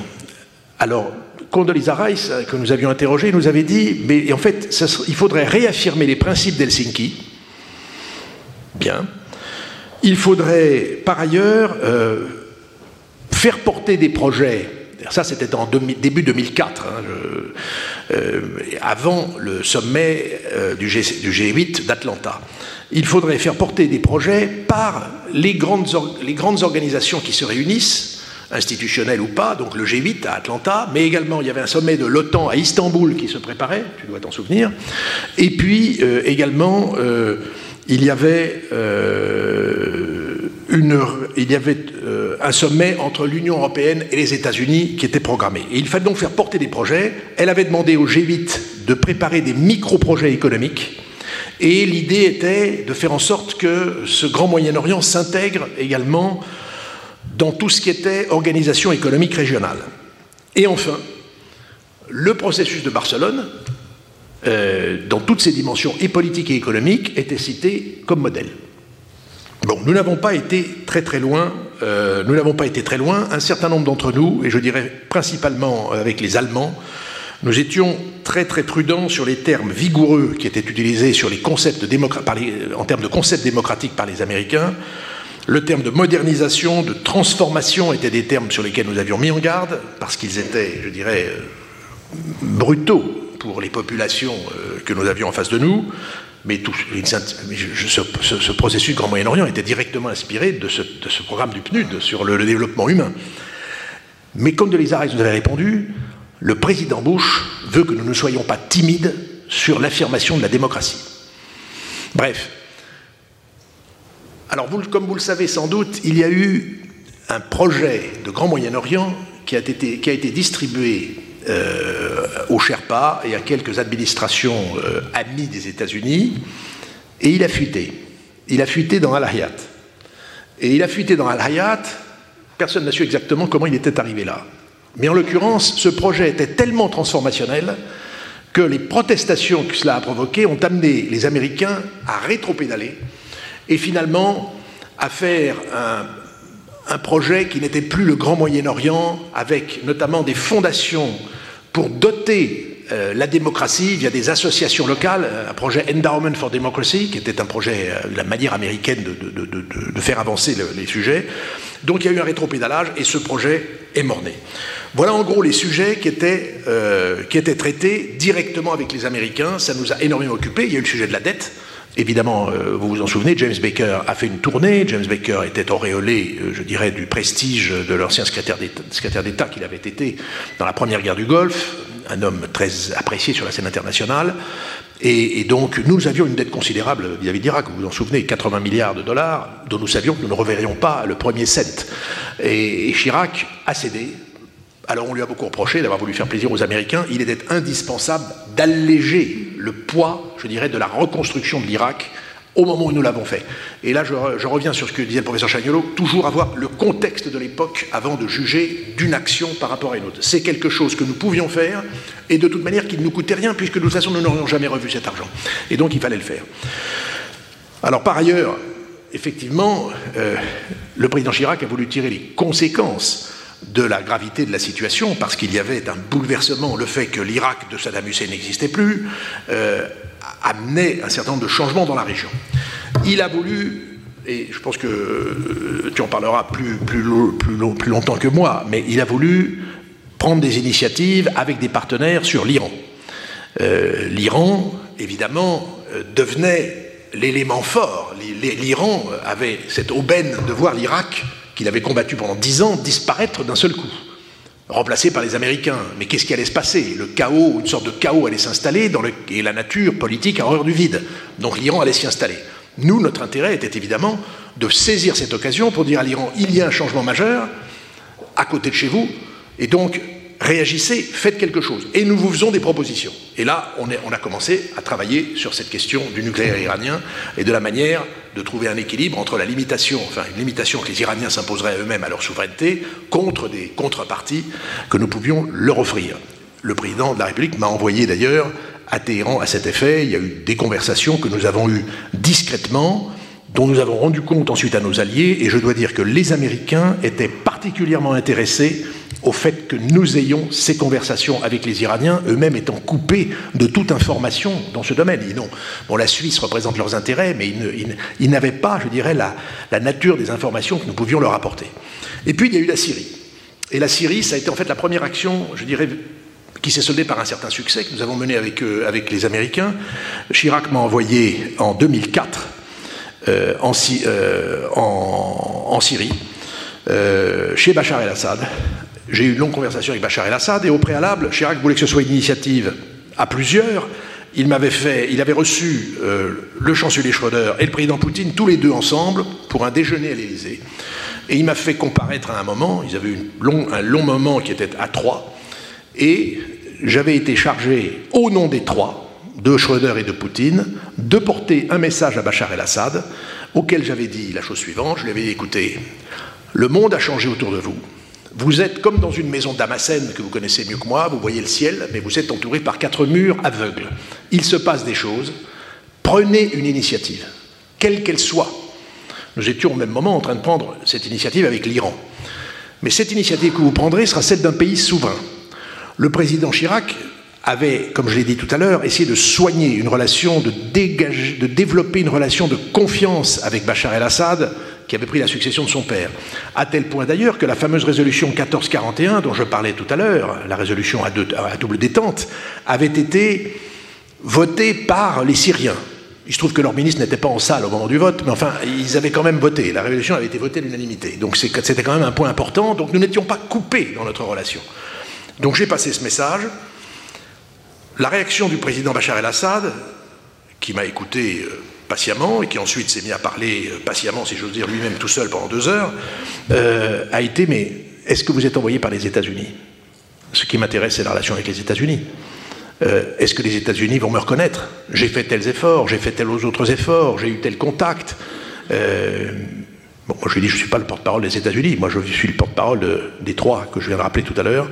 Et prenez une initiative, et les ministres des Affaires étrangères viendront, et nous serons à vos côtés dans une initiative que vous prendriez. Il a été raconté à une époque que nous avions suggéré, que j'aurais suggéré, qu'il rende le Golan ou qu'il aille en Israël. Évidemment, je n'ai pas proposé ça. Euh, c'est un, une rumeur qui a été dite à un certain moment. C'est totalement faux, parce que c'était évidemment un non-starter. C'est une fin de non-recevoir qui m'aurait été opposée aussitôt. Donc j'avais pas envie de, de, planter la manœuvre. Voilà. Donc c'était avec Bachar el-Assad. Nous n'avons jamais eu de réponse à cette démarche. Il n'y a pas eu de suite.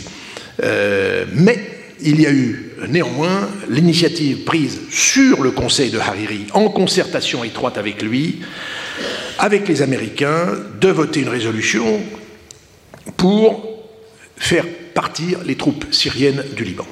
Et ça, ça s'est passé. Le, président Chirac m'a envoyé voir euh, euh, Hariri sur son yacht au large de la Sardaigne. Ça, c'est le côté folklorique des, diplomates, évidemment. On a beaucoup de, Mais je n'ai pas beaucoup profité de la Sardaigne, inutile de vous dire. J'ai attendu très longtemps que le président Hariri me reçoive. Il m'a reçu extrêmement aimablement et m'a donné quelques conseils sur la manière de procéder que j'ai rapporté au président Chirac. Ensuite, nous avons nous-mêmes élaboré la manière d'agir. Et en plein été, le président m'a envoyé à, à Washington. Les Américains étaient surpris que nous leur fassions une proposition aussi positive. D'autant que la convention républicaine qui allait proclamer la candidature du président Bush devait avoir lieu au mois de septembre. L'enchaînement des événements fait que nous avons monté cette résolution. Évidemment, c'est pas moi qui l'ai montée, c'est le directeur politique, c'est notre ambassadeur aux Nations Unies, qui était Jean-Marc de la Sablière, dont je veux citer le nom ici parce qu'il a été un grand ambassadeur aux Nations Unies sur cette question.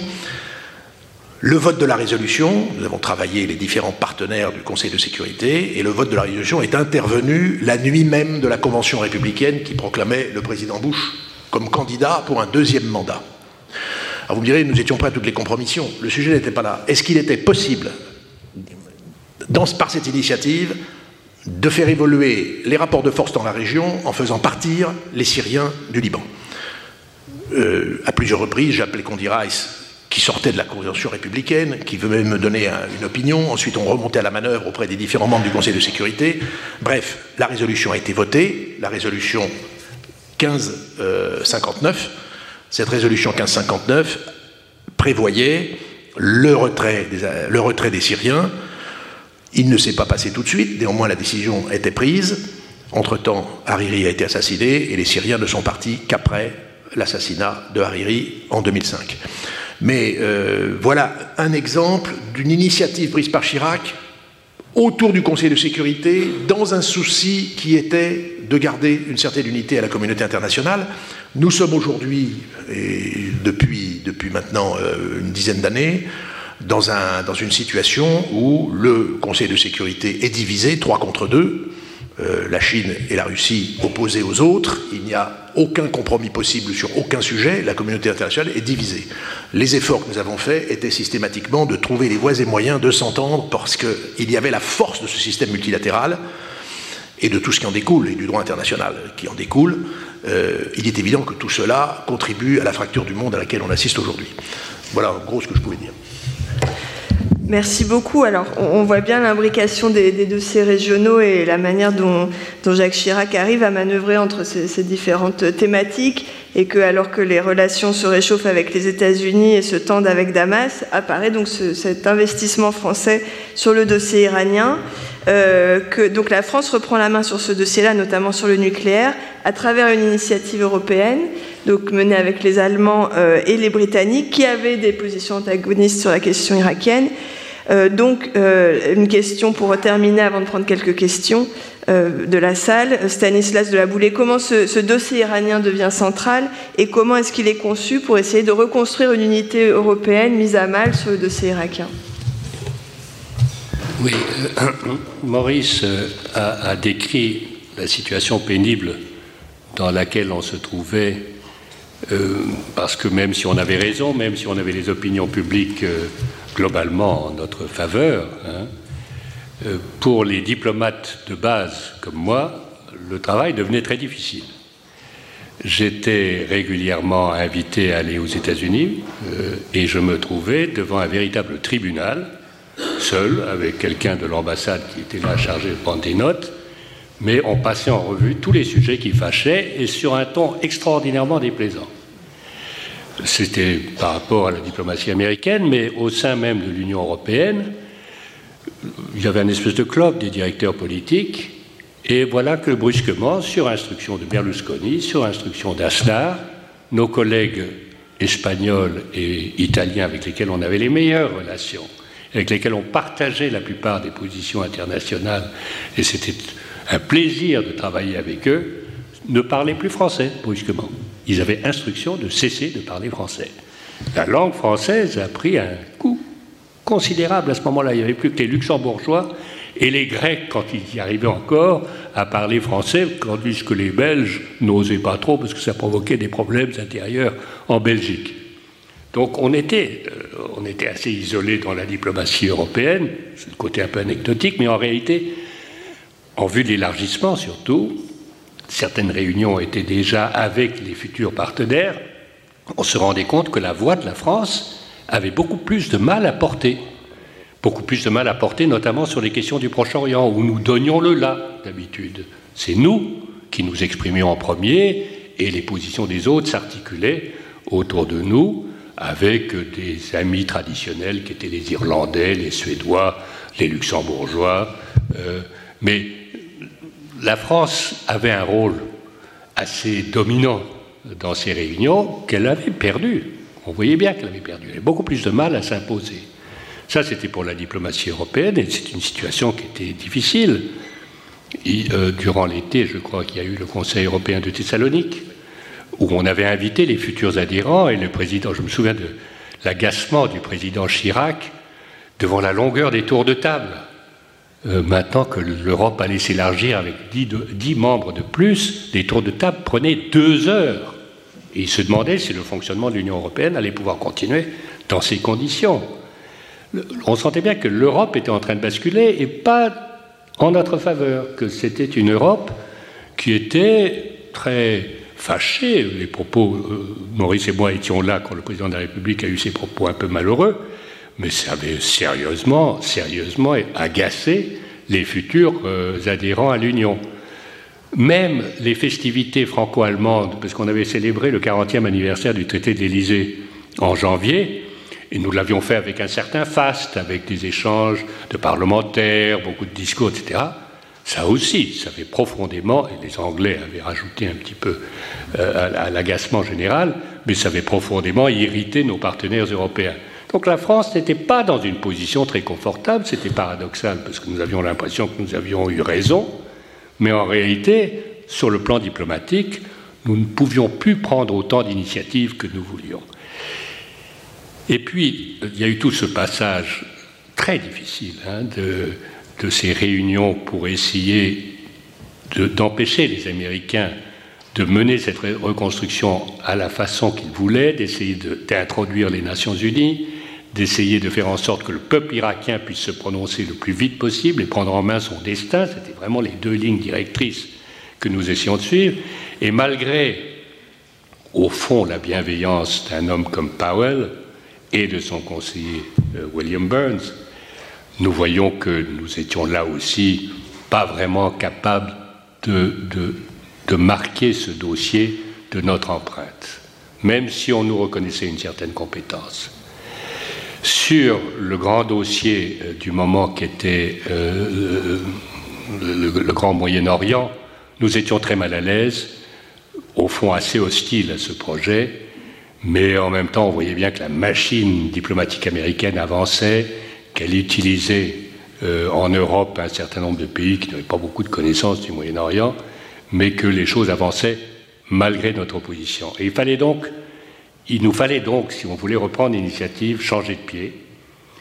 Et, euh, c'est, je, pense que le point de bascule, c'est celui que tu as dit, Maurice, ça a été ce, très difficile sommet du G8 entre le 1 et le 3 juin à Evian, dans un cadre magnifique. On avait mis les petits plats dans les grands. Le président Chirac euh, a accueilli tous ses hôtes avec euh, beaucoup de délicatesse. Jusque les jours précédents, on n'était pas bien sûr que Bush viendrait. Et puis finalement, il s'est décidé à venir. Il n'est pas resté jusqu'au bout. Il n'est pas resté jusqu'au bout. Il était de mauvaise humeur et, ce n'était pas entre la délégation américaine et la délégation française une très grande cordialité. Mais il y avait un point, un point très intéressant. bien évidemment, le point central, c'était la lutte contre le terrorisme, et ça, on pouvait tous se mettre d'accord. C'était assez facile. Mais il y avait un deuxième point qui était la non-prolifération. Et ça, on savait que si nous, nous avions donc la présidence, c'est nous qui invitions, si on mettait ce sujet sur la table et qu'on l'évoquait dans des termes euh, qui seraient compatibles avec la pensée américaine du moment, peut-être qu'on pourrait faire une avancée notable. Pendant tous les mois qui avaient précédé, même au, plus fort de, la tension irakienne, nous étions démarchés par le fameux John Bolton, le sous-secrétaire d'État euh, aux questions de, contrôle des armes, et je ne me souviens plus de son titre complet. Mais John Bolton venait, sans d'ailleurs prévenir l'ambassade des États-Unis, c'était un électron libre, euh, pour nous parler aux Britanniques et aux Français et nous mettre au courant de ce que les services américains découvraient en Irak, en Syrie, en Libye, services américains et services israéliens, parce qu'ils étaient très proches sur ces sujets-là.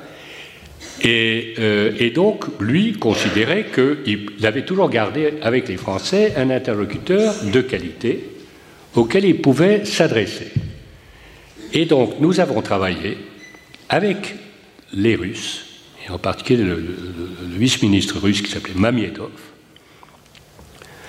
a élaboré un texte qui mettait en garde l'Irak, euh, l'Iran, je veux dire, l'Iran et la Corée, dans des termes très durs et dans des termes que les sommets du G8 n'employaient pas d'habitude. en désignant comme ça des pays.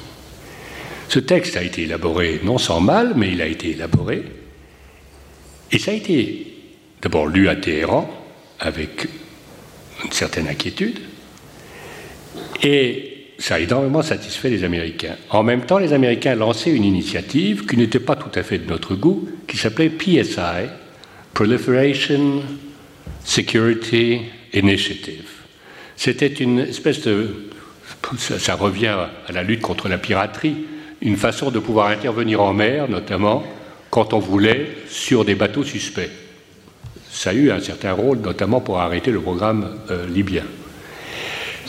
Et dès que euh, les gens de Bolton nous l'ont présenté au Quai d'Orsay, avec l'aval euh, de l'Élysée, nous l'avons accepté à la surprise des Américains en disant très bon projet. Et donc en marge du, Conseil, du, sommet du G8, nous avions donné aux Américains la preuve de notre bonne volonté sur des sujets vraiment sérieux qui sont les sujets de non-prolifération.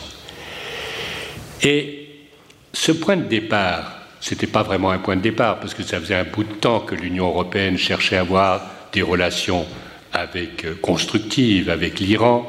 Il y a eu des visites des différents ministres. Euh, euh, Dominique de Villepin s'était rendu à Téhéran. Jack Straw s'était rendu à, Téhéran.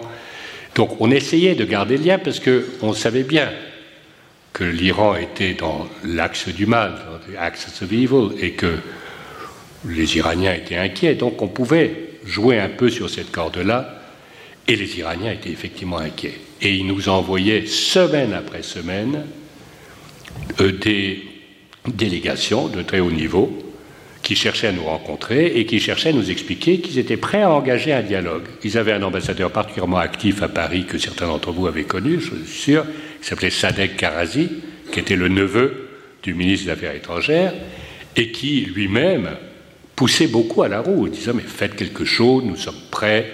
En réalité, les Iraniens étaient très très inquiets.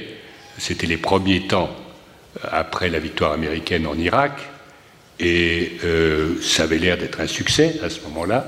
C'était le mois de juin, le mois de juillet, euh, et ils se demandaient si ça n'allait pas donner des idées américaines pour pousser un peu plus loin les choses et aller peut-être commencer à bombarder à Téhéran d'autant qu'on avait fait des révélations l'été d'avant sur des programmes clandestins à Natanz euh, de, centrifugeuses euh, que, que l'Iran n'avait pas déclaré à l'AIEA.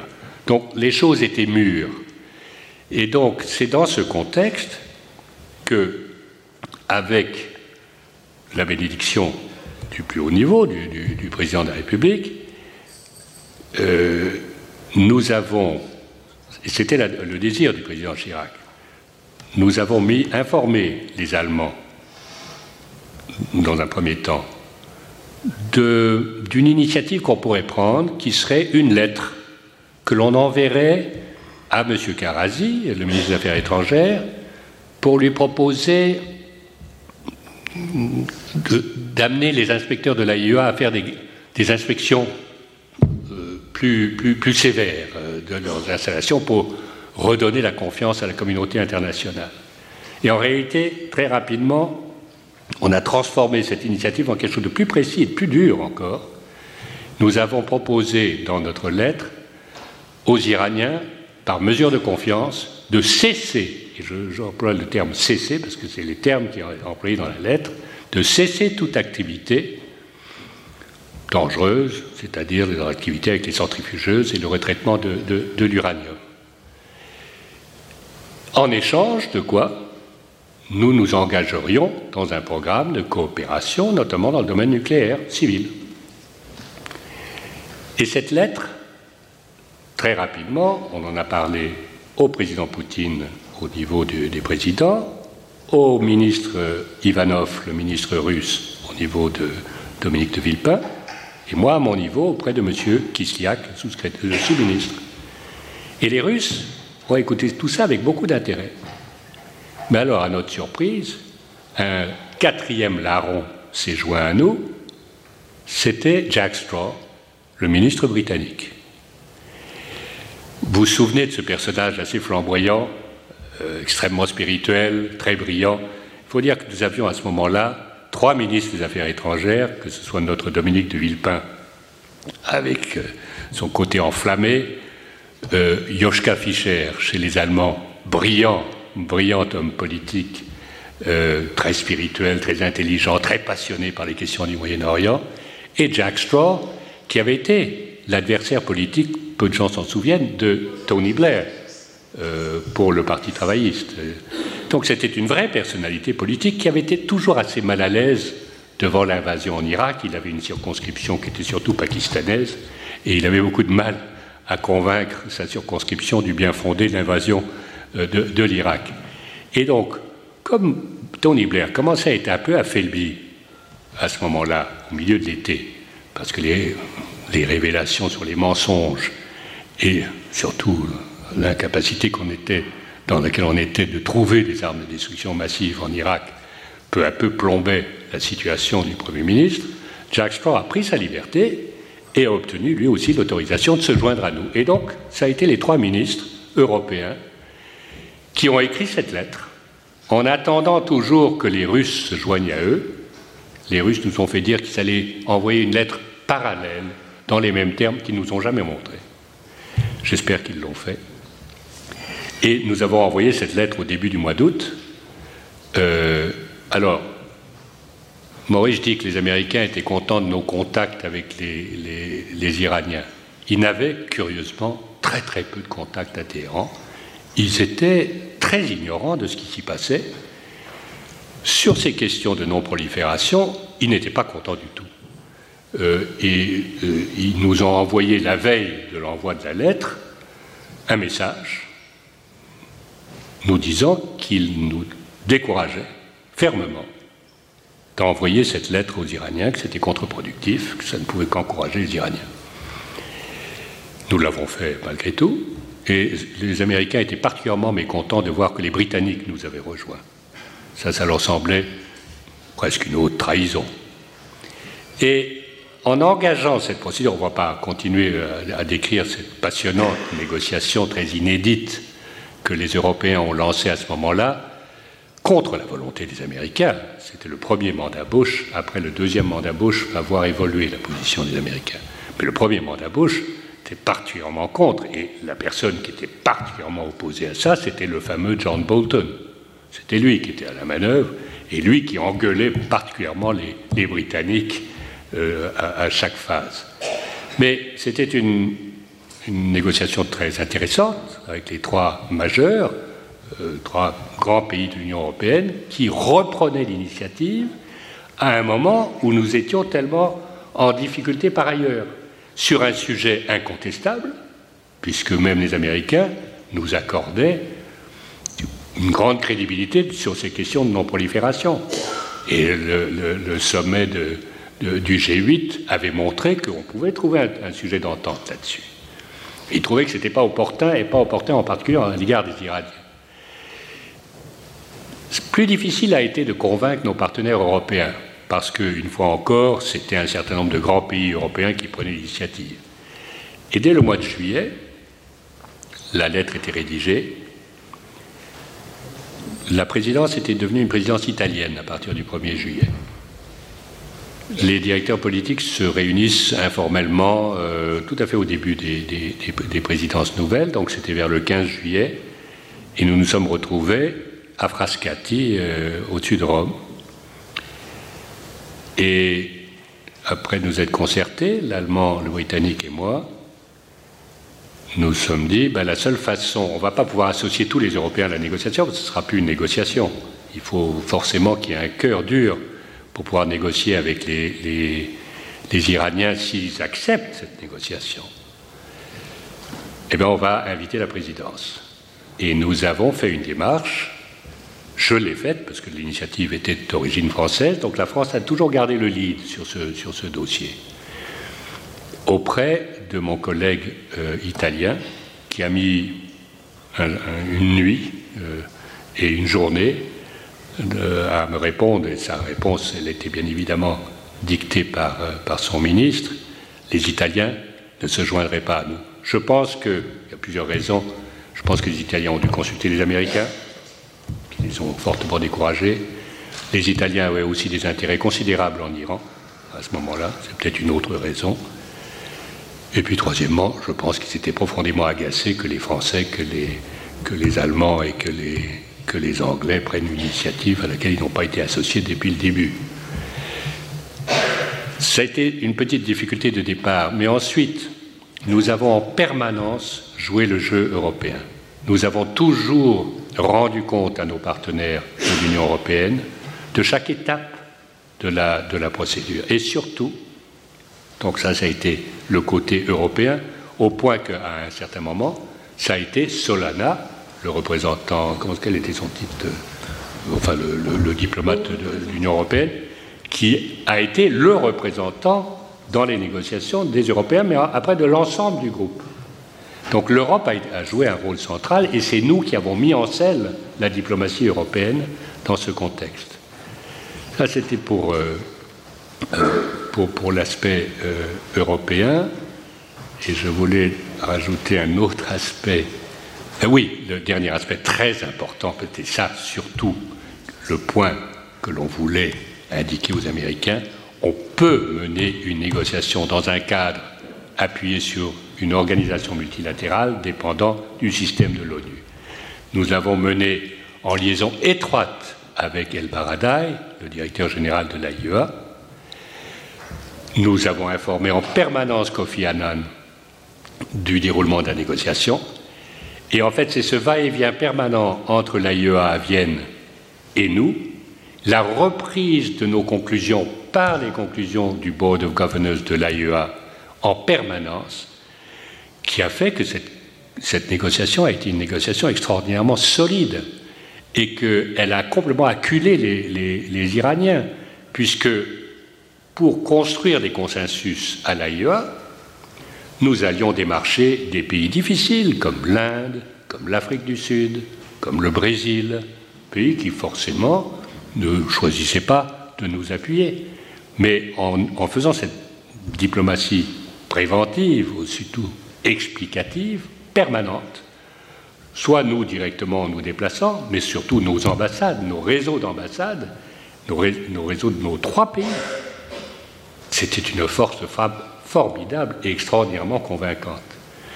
Donc on a fait aussi une démonstration de la capacité de la diplomatie à créer un consensus international qui, à la surprise de, l'Iran, permettait, mois après mois, de faire voter à Vienne des résolutions de l'AIEA qui étaient quasiment unanimes et qui isolaient un peu plus l'Iran.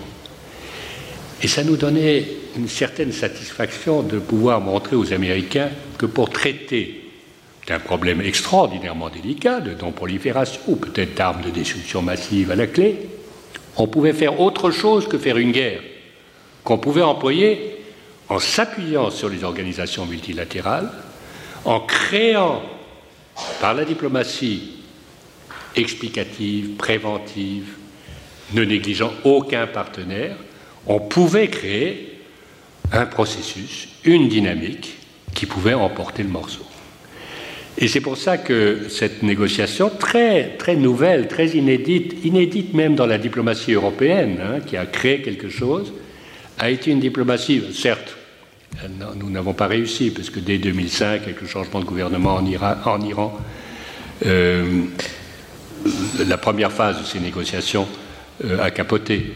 Mais euh, ça a été un moment, un, moment remarquable, et quand, lors du deuxième mandat de Bush, ils se sont ralliés plus ou moins à la démarche européenne, ils ont à demi-mot reconnu que nous n'avions pas totalement tort dans la façon de procéder.